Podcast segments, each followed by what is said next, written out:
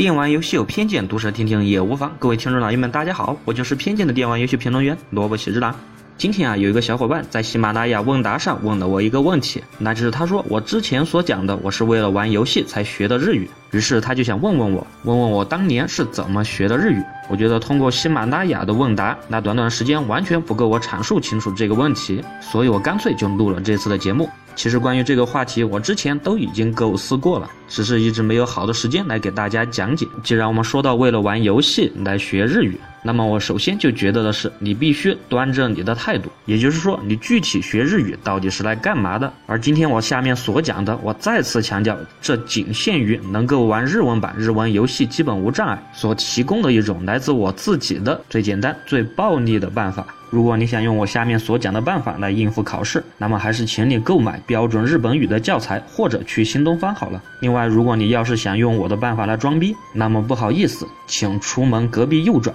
知乎 APP 等着你。另外，在学之前，你还要确定的是，你到底想要学到什么样的程度？是能够玩全部类型的游戏，还是仅限于一些简单的游戏？我大概的将游戏从易到难，简单的分类了一下。比如益智类的游戏，如俄罗斯方块这类的游戏，需要的外文基础最少，甚至根本就不需要你懂。对于你玩这种游戏来说，懂不懂日文完全没有影响。接下来是一些动作类或者格斗类的游戏，比如超级玛丽或者说街霸这类型的游戏，稍微需要一点日语的基础，不过也是可以完全不要的。再往下就是大量的 RPG、ARPG 和 SRPG 的游戏，这类的游戏虽然从表面上你还是可以玩下去的，不过这类游戏的重点之一就是剧情，所以对这类的游戏你还是要对日文有一个简单的认识。如果再进一步你学得好的话，那么文字类的日文游戏。就也将变成你的菜，尤其是是一些带有专业性质的文字类游戏，你想通过最捷径的办法来学一点日语就玩转它，基本上不太可能。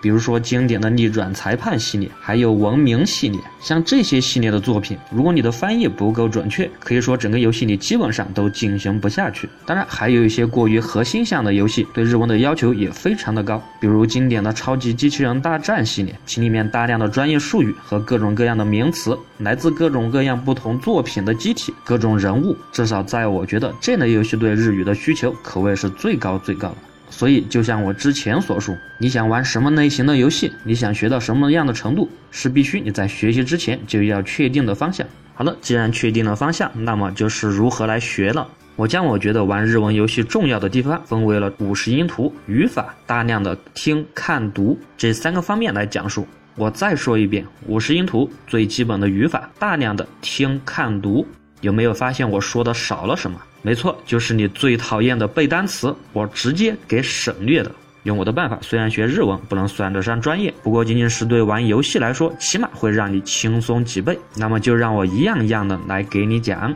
首先是五十音图。关于五十音图这块内容，我觉得不管是你想用日语来干什么，都是绝对无法绕过的坎。可以说，不管你想干什么，都必须把它们全部记下来。我在这里并不要求你全部都能默写下来，你只需要看到对应的假名，你能够读出来就行了。这个五十音图就像英语中的 A B C D，你连 A B C D 都读不下来，日文你可以说就不用学了。这个阶段可以说是最为的枯燥，你至少还是要花个两个星期来好好的钻研和记忆它们。关于这一点，谁也没法帮忙，就算是萝卜喜之郎也坚决的认为这个步骤你是绝对不能跳过，也是没有办法跳过的。那么在学了五十音图之后，你就会惊奇的发现，其实很多的句子你都可以读出来，而在读出来之后，说不定你就知道了它的意思。所以在知道意思的前提下，对于语法，你还是要有一个最基本的了解的。萝卜喜之郎当初还是看了语法的，不过我看的语法少到什么程度，我就这么跟你说，我的整个日文教材，我一共就翻到了一百零几页而已，而这其中我还根本就没有背单词，只是重点的翻了一下语法，看了一下它的例子。所以对于玩游戏来说，虽然语法很重要，不过不用记得太复杂。不过最基础的，你起码要搞清楚什么样的词在句子里面是表示的否定，什么样是表示的肯定，什么样是疑问吧。也就这样，我觉得基本上就够了。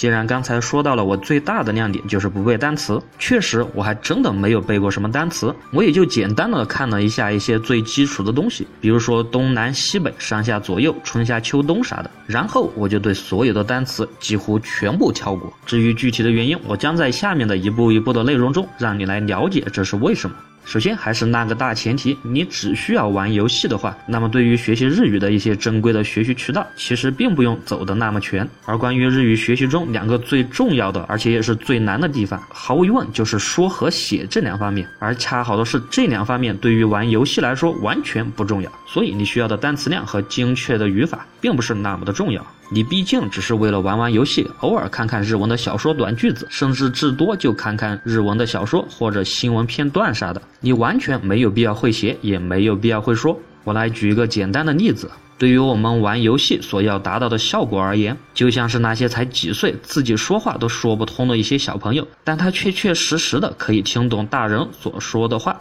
那么听得懂，再辅助着一些文字，基本上也能大致的看得懂。其实玩游戏也就够了。当然，我说的够了是前面几项。我学日语最关键的还是运用了大量的听、看、读的部分。而对于听、看、读，我也有自己更好的方法。对于一般学日语的朋友来说，他们都会反复的钻研教材上的那些场景、那些对话，来训练所谓的语感、所谓的语法和所谓的写法。不过这些场景，相信对玩游戏的各位玩家来说，真的是非常的无聊，可能你看个十分钟就没兴趣了吧。所以我采用了更直接、更暴力的办法，那就是直接玩游戏吧。毕竟你就是为了玩游戏而学的日文，所以你的目的就是要玩懂游戏。那么看懂、听懂、读懂游戏里的句子才是你最需要的。那么对于训练来说，你直接玩游戏、读游戏里的句子不就好了吗？当然，你既然想要学日文，你说你想完全的不付出，那也是不可能的。我在这里推荐一下我自己的经验，我当初就是玩了大量的文字游戏，也就是大量的美少女 gear 类的游戏，从而慢慢的我的日文水平就变得越来越强了。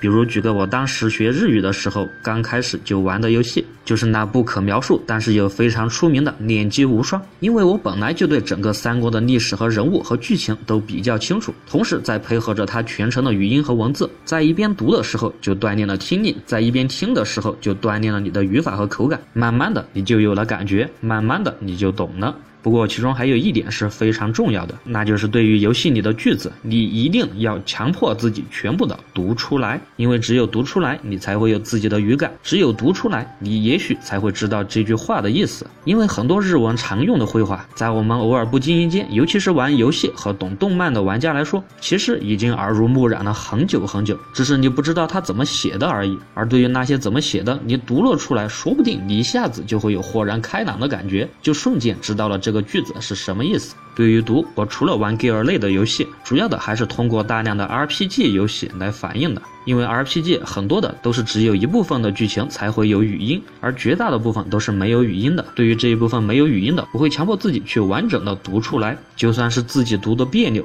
读的慢、读的完全不知道是什么意思，我也会强迫自己读出来。最后的结果就是，我当初在掌机上玩通关了《圣洁传说》之后，我突然发现我的日语水平起码提高了不止一个档次，而这个就需要你有充足的耐心。刚刚读的时候，你真的是啥都不知道，但是一段时间之后，你就会慢慢的发现很多句子，你慢慢的就懂了它的意思。虽然我不知道在听的各位小伙伴到底接不接受我的这个办法，但是反正我当时就是这样学的。如果拿时间计算的话，我当时认认真真的背五十音图，大概是花了两个星期的时间，而慢慢的看了一下它的语法，一些普通的句子和最最最最简单的单词。也大概就花了两个星期的时间，这前后加起来也就一个月多一点。然后我就开始直接玩游戏实操了。对于第一个 gear 游戏，在刚开始百分之五十的时候，也基本上可以说是一脸懵逼。但是在对于剧情熟悉、一些常见的句法看了又看了之后，慢慢的我也就找到了感觉，然后慢慢的就会发现自己越来越懂了。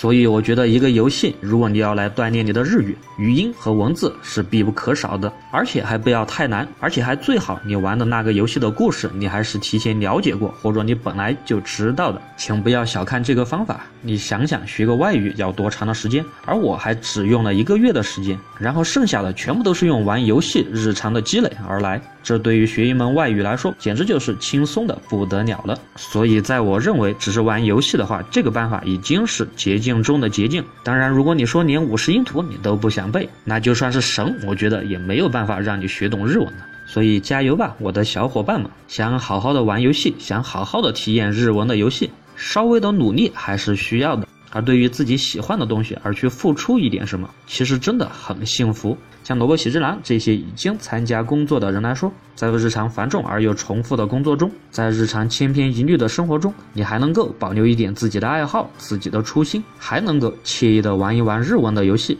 真的是不可多得，所以我也希望在听我节目的所有的小伙伴们，不只是为了学日文，也是为了自己的各种爱好，请千万不要因为一点的磕绊而放弃了自己的爱好。你的生命中可没有那么多的爱好来等你慢慢的放弃。